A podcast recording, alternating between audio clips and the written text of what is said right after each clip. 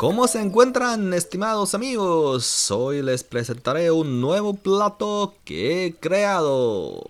El protagonista de nuestro menú de hoy es la espina dorsal de la cabra, una opción sumamente barata. En el mercado nadie la quiere y a veces hasta te la regalan.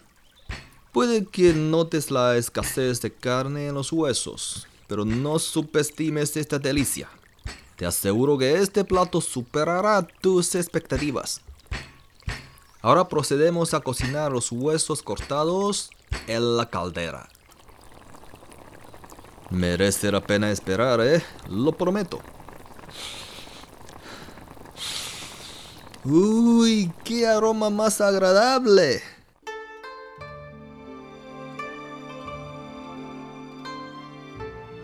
Descubra los poetas chinos más distinguidos y las historias que esconden entre sus versos.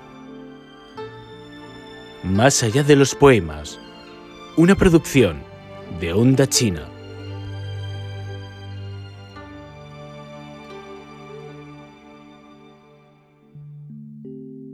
El menú de Su Shi. Pueden estar tranquilos, más allá de los poemas, no se transformará en un programa de cocina. Esta escena es completamente imaginaria y ha sido creada porque el protagonista de hoy es verdaderamente singular. Su Shi, considerado como la máxima categoría entre los literatos de la antigua China, destacó no solo como poeta, sino también como ensayista, pintor, calígrafo, político y amante de la buena cocina. Un personaje tan excepcional emergió en la historia china de manera impresionante. La dinastía Han colapsó en el año 907 en un devastador levantamiento campesino. Tras casi ocho décadas de fragmentación y conflictos, el territorio chino se reunificó bajo la dinastía Song. Durante el reinado del emperador Renzong, China experimentó otro periodo de asombrosos avances sociales y culturales. En este mismo periodo surgieron seis de los ocho maestros de la literatura de las dinastías Han y Song, así como tres de los cuatro grandes inventos de la antigua China, la brújula, la pólvora y la imprenta de tipos móviles.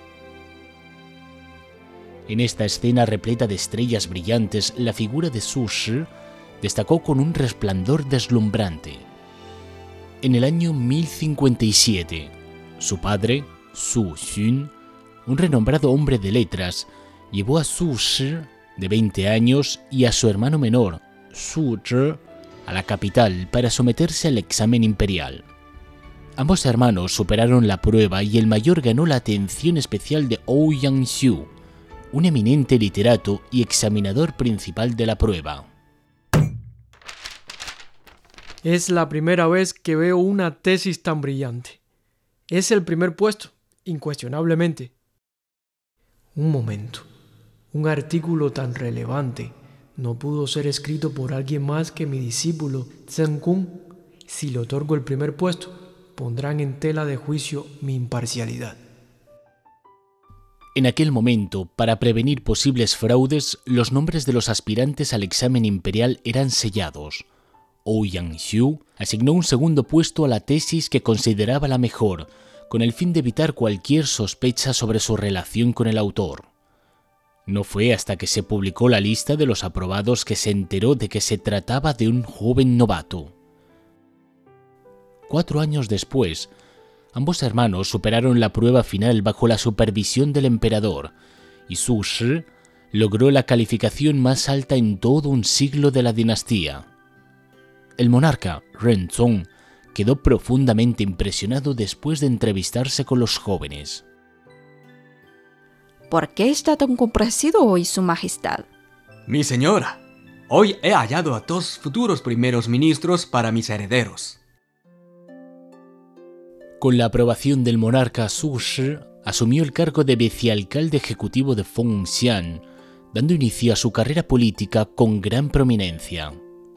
Además de su exitosa trayectoria en el ámbito público, Su Shi también disfrutaba de una vida personal plena. A la edad de 19 años contrajo matrimonio con una joven llamada Wang Fu, quien no solo era hermosa, sino también muy inteligente.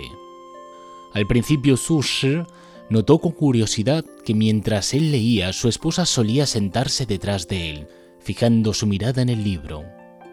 En cierta ocasión, cuando Su Shi olvidó el origen de una frase, Wang Fu fue quien le recordó la fuente. Al analizar la cuestión con otros conocimientos, Su Shi confirmó que su esposa poseía un alto nivel educativo. Aunque Su Shi era un joven prodigio, a veces carecía de experiencia en el trato diario con las personas. Wang Fu, a pesar de ser más joven que él, le ofrecía valiosos consejos basados en su comprensión de las relaciones interpersonales. Uy, ha sido una jornada extenuante plagada de entrevistas con visitantes tediosos.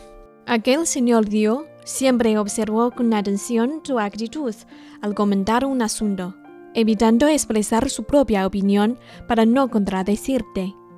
No vino para establecer relaciones sinceras contigo, sino para solicitarte algo que lo beneficie. Efectivamente, tienes razón. Y el señor Cao parece una persona afable. El señor Gao era un completo desconocido antes de la entrevista. Su entusiasmo y comportamiento no se deben a que le agradas, sino a su naturaleza. Este tipo de persona establece amistades con facilidad, pero también tiende a alejarse de sus amigos con igual facilidad. Ya veo. No sabía estas cosas. Según lo recordaba Su Shi, estos juicios de Wang Fu se confirmaron más adelante. Con el apoyo de su sabia esposa, Su Shi emprendió su carrera con gran éxito. Como jefe local, trabajó en varias provincias en la construcción de obras hidráulicas, el dragado de canales, la respuesta a catástrofes naturales y el establecimiento de instituciones para huérfanos. Además, financió con su propio dinero el primer hospital de la historia china que era administrado conjuntamente por el gobierno y fondos privados. Tanto por su capacidad ejecutiva como por su talento literario, Su Shi ganó una gran reputación que sin embargo también le traería desafíos. En el año 1068, el emperador Shenzong encargó al primer ministro Wananshi una serie de reformas radicales, con el objetivo de erradicar las deficiencias en la administración imperial, aumentar los ingresos fiscales, mejorar las condiciones de vida de la población y fortalecer la capacidad militar. A pesar del noble propósito de estas reformas, su implementación dio lugar a numerosos problemas que aumentaron las cargas para la población, generando descontento y protestas en diversos sectores sociales. Su Shi expresó abiertamente su oposición a estas nuevas políticas en varios de sus informes dirigidos al soberano, lo que provocó la ira de los partidarios de Wang Anshi. Algunas personas, movidas por la envidia hacia la fama de Su Shi, aprovecharon el ambiente político para atacarlo, lo que llevó a que el emperador Shenzong recibiera constantes denuncias en su contra. En ese momento en que su exitosa vida comenzaba a experimentar contratiempos, Su Shi anhelaba aún más la presencia de Wang Fu, su esposa dulce e inteligente, quien había fallecido hace una década a la temprana edad de 27 años. La había sepultado en el cementerio familiar y había plantado un pequeño bosque de pinos cerca de la tumba de su amada. Una noche, Su Shi soñó con Wang Fu. Al despertar con lágrimas en los ojos, inmortalizó ese sueño en un poema titulado Letra al tema, Un pueblo a la orilla del río. Recuerdo de un sueño en la noche del vigésimo día del primer mes del año Yi Mao que se convertiría en uno de los poemas de duelo más conmovedores en la historia de la literatura china. Por diez largos años, la muerte nos ha apartado. No intento recordar, pero es difícil olvidar. Solitaria, yaces tú a más de mil kilómetros en el más allá. ¿A quién puedo transmitir mi pesar? no me podría reconocer, aun si nos pudiéramos reencontrar, con este desgastado rostro y este gris cabello. Anoche soñé que volví a casa y tú te maquillabas al lado de la ventana. Cada uno vio al otro en silencio, pero al cruzar la mirada sin decir nada, de nuestros ojos brotaron lágrimas. Debo aceptar que cada año recordaré ese lugar que me rompe el corazón, donde en la noche la luna brilla y los pinos cubre la colina.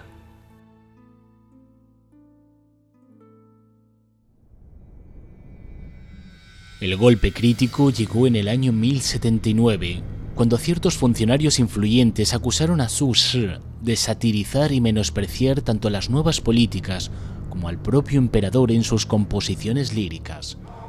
Como consecuencia, el poeta y gobernador fue detenido, encarcelado e interrogado. La fiscalía estuvo dispuesta a condenarlo a muerte por traición y ofensa a la majestad. Por otro lado, también hubo otras personas que intentaron rescatarlo. Entre ellas se encontraba la viuda del emperador Renzong. Incluso Wang Anshi, su principal enemigo político, que estaba retirado en ese momento, abogó por un trato justo, argumentando, nunca he oído hablar de la ejecución de un talento en una época de progreso. Finalmente, Su Shi fue condenado y desterrado a Huangzhou, un municipio remoto en calidad de funcionario de bajo rango. El caso, que también involucró a más de 30 funcionarios, es conocido como el juicio a la poesía en la terraza de los cuervos, y fue la primera persecución de la palabra notablemente influyente documentada en la historia china, marcando un punto de inflexión en la vida de Su Shi. A los 42 años, Su Shi había tocado fondo. Al llegar a Huangzhou, ni siquiera tenía un lugar para vivir y tuvo que refugiarse en un monasterio. Con la ayuda de los campesinos locales, cultivó una parcela de tierra en la ladera este de una colina para mantener a su familia. Mientras labraba la tierra, reflexionaba sobre su vida. Adoptó el seudónimo de Tong Po, que significa Cuesta del Este. Así nació el nombre Su Tong Po, que brillaría en la historia china.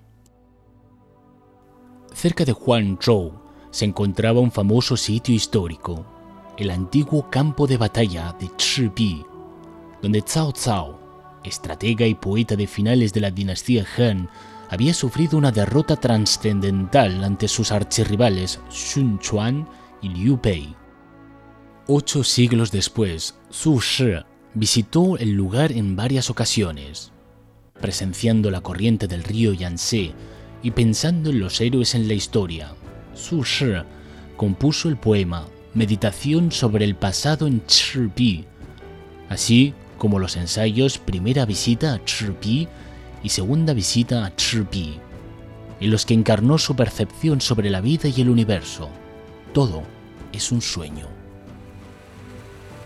Soné con un taoísta que llevaba una túnica tejida con plumas. Se me acercó con pasos ágiles y me saludó. ¿Disfrutaste de tu visita a Chipi? me dijo. Le pregunté su nombre, pero él bajó la cabeza sin responder. Ah, ya veo, sé quién eres. Anoche la corulla que pasó por mi lado, volando y cantando.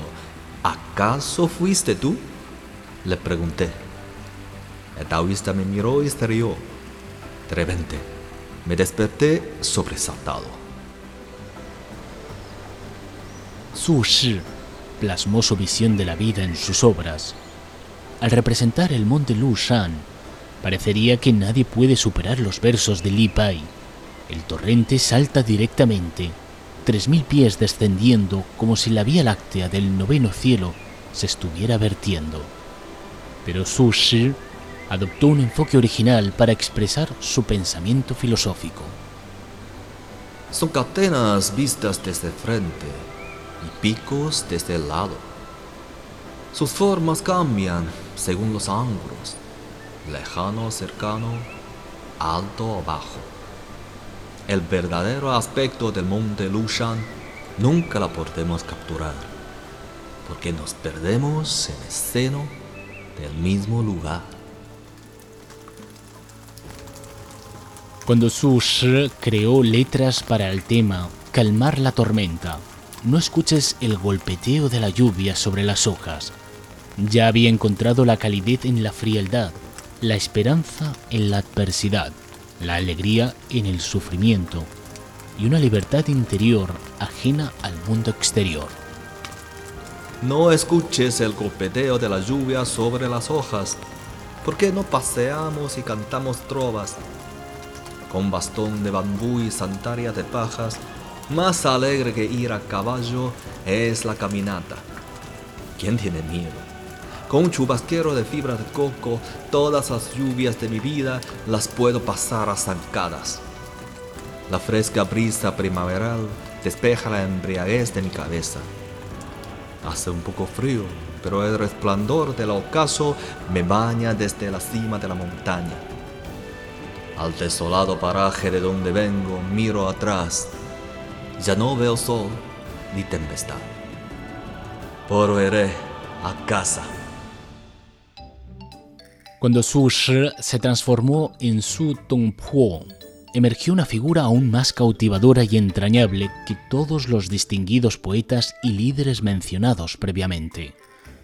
Nos adentramos en el círculo de sus interesantes amistades que van más allá de los políticos y artistas célebres.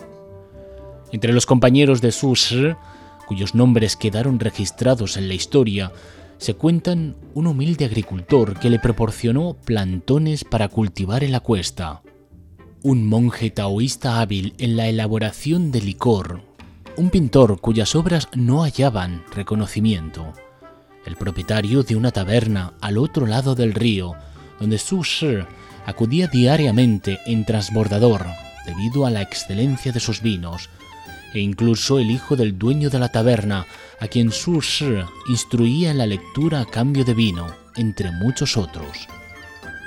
En palabras del propio poeta, puedo entablar conversaciones con las personalidades más eminentes, incluyendo a las divinidades como el emperador de Jade. Igualmente puedo compartir mi amistad con los individuos más sencillos, como sirvientes o mendigos. Su Shi se destacó por su inclinación a bromear con sus amigos. Uno de sus compañeros cercanos era Ma Meng-te, quien le ayudó en la adquisición de la tierra en la ladera. Su Shi presentó a su leal amigo de la siguiente manera en un escrito. Ma Meng-te y yo nacimos en el mismo mes. He consultado los oráculos y según sus predicciones, aquellos nacidos en este periodo nunca serán agraciados con la fortuna. Por ende, Ma y yo somos los más desfavorecidos entre los desafortunados.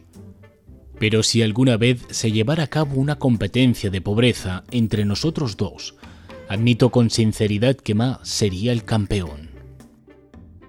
Otro de sus amigos, Chen Ji-chan, se convirtió en la inspiración de un modismo en idioma chino.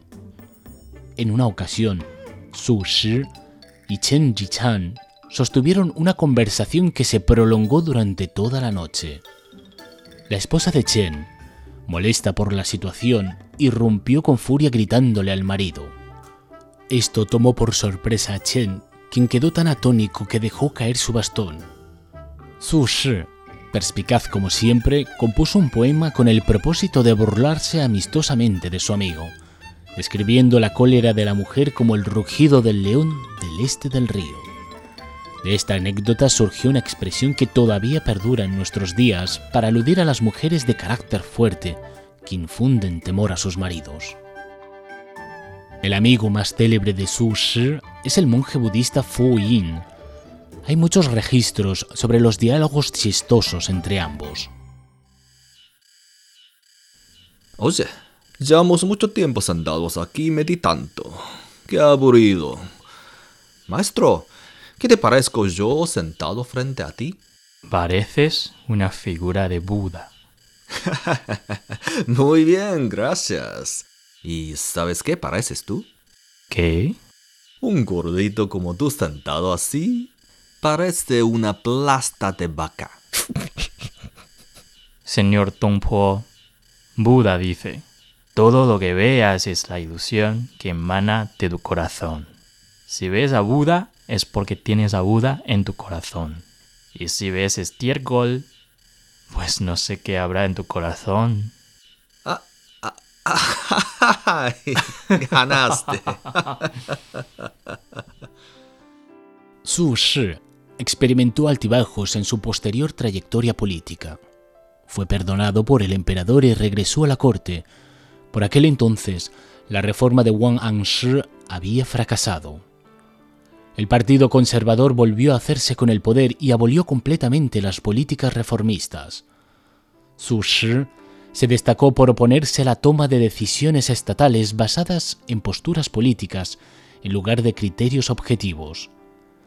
Esta postura lo llevó a enfrentarse con los conservadores en más de una ocasión, lo que resultó en su relegación constante.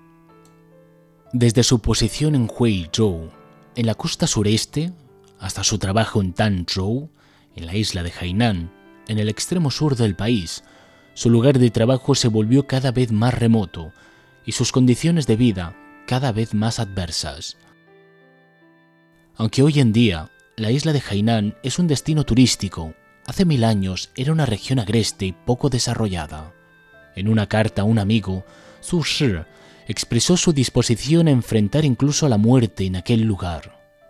Lo primero que hice al llegar aquí fue comprar un ataúd y lo segundo, elegir un cementerio. Sin embargo, en ese punto de su vida, Su Shi había aprendido a no permitir que las circunstancias materiales lo limitaran. La escasez estimuló su curiosidad en el ámbito culinario y gastronómico. Su Shi descubrió en Huizhou diversos tipos de frutas y verduras que nunca se habían visto en el centro del país. Entre ellas su favorito era el lichi. Escuchen su poema, Una maravilla de Huizhou. Bajo el monte Luofu se vive todo el año en primavera. En sucesión maduran el níspero y la fresa china.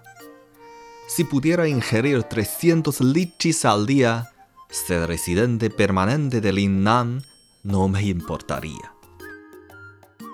Y en la isla de Hainan probó la ostra.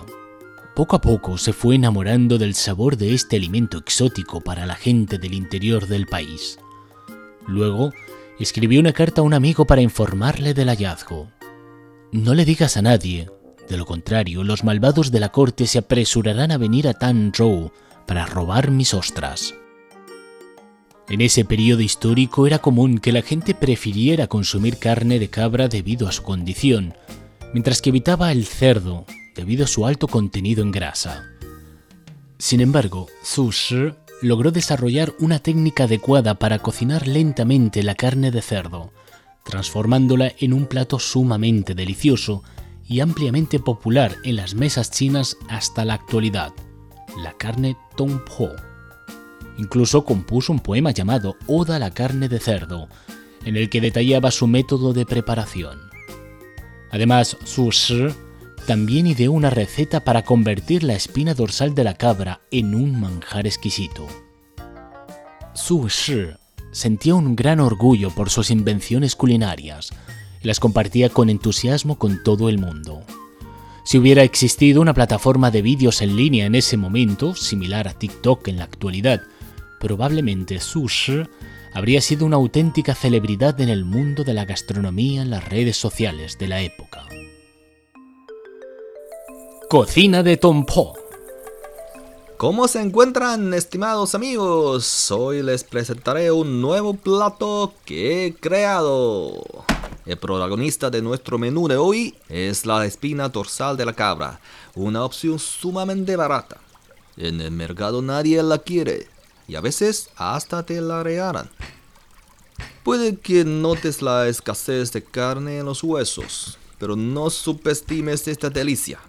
Te aseguro que este plato superará tus expectativas. Ahora procedemos a cocinar los huesos cortados en la caldera. Merece la pena esperar, ¿eh? Lo prometo. Uy, qué aroma más agradable.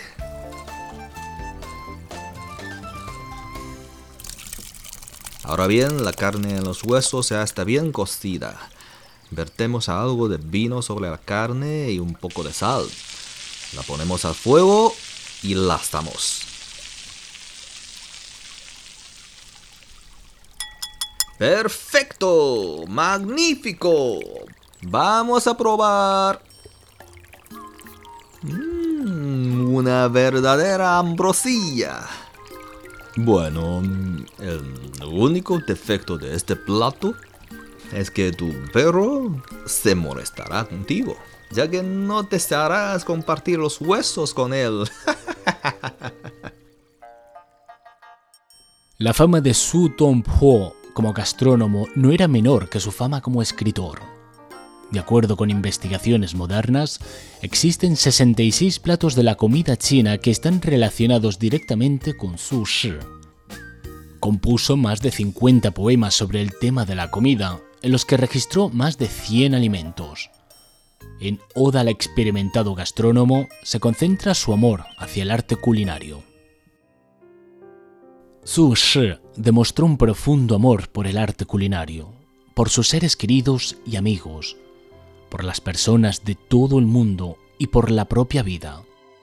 Si bien se decía que poseía un carácter magnánimo e imperturbable, la verdad es que cuando enfrentó la acusación de traición, fue llevado a la capital bajo custodia como un delincuente y encarcelado en espera de su condena a muerte. También experimentó la perplejidad y el pánico. Incluso llegó a contemplar el suicidio en varias ocasiones. En última instancia, ¿quién puede afirmar poseer un carácter innato que no se inmute ante las adversidades? La aparente imperturbabilidad de Sush se basaba en su profunda comprensión de que el amor por la vida supera con creces la búsqueda desenfrenada del éxito. Dos meses antes de su fallecimiento, Sush escribió un poema que resumía su vida y filosofía. Mi corazón es una madera quemada y hecha cenizas. Mi cuerpo es una barca que flota a deriva. Me preguntas cuáles son los éxitos de toda mi vida. Huangzhou, Huizhou, Tanzhou. Esa es mi respuesta. Huangzhou, Huizhou y Tanzhou representan los mayores reveses en la carrera política de Su Shi, pero también son los lugares donde experimentó una vida llena de matices. En esos parajes remotos e incultos, Su Shi se acomodaba como manifestó en su verso, el lugar donde este corazón se posa es mi casa. Allí no solo probó diversos alimentos y entabló amistad con personas interesantes, sino que también hizo trabajos significativos para los habitantes locales. En Tanzhou, la isla de Hainan, impulsó la construcción de infraestructuras, fomentó la agricultura, estableció el sistema de servicios de sanidad pública y, sobre todo, promovió la cultura y la educación. Uno de sus discípulos se convirtió en el primer estudiante que pasó el examen imperial en la historia de la región. En la actualidad, se evidencian en la isla una amplia variedad de vestigios históricos y elementos culturales que se le pueden atribuir a Tongpo. Su Shi fue un talento completo, excepcional entre todos los intelectuales de la antigua China. Además de ser un eminente político y literato, fue calígrafo y pintor de la más alta categoría. Su obra caligráfica Observancia de Comida Fría es calificado como la tercera mejor escritura semicursiva entre todas las obras de su tipo. Su obra pictórica, Madera y Roca, fue subastada en Christie's por la asombrosa cifra de 57 millones de dólares, asegurándose el segundo puesto en la lista de las pinturas chinas más caras. No obstante, al adentrarnos en las historias de Su Shi, al leer sus poemas dedicados a la carne de cerdo y a las ostras, y al disfrutar de las ingeniosas bromas sobre él y sus amigos, experimentamos una sensación de cercanía, como si fuera un viejo conocido entre nosotros, las personas comunes y corrientes. A pesar de sus logros y su fama, Su Shi nos evoca un sentimiento entrañable, casi como el de un amigo de toda la vida. Quizás es por ello que nos identificamos con su verso. La vida es una posada para los viajeros, y yo también soy uno de ellos.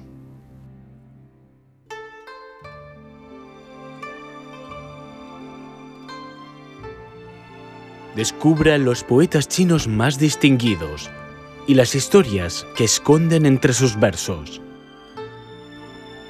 Más allá de los poemas, una producción de Onda China.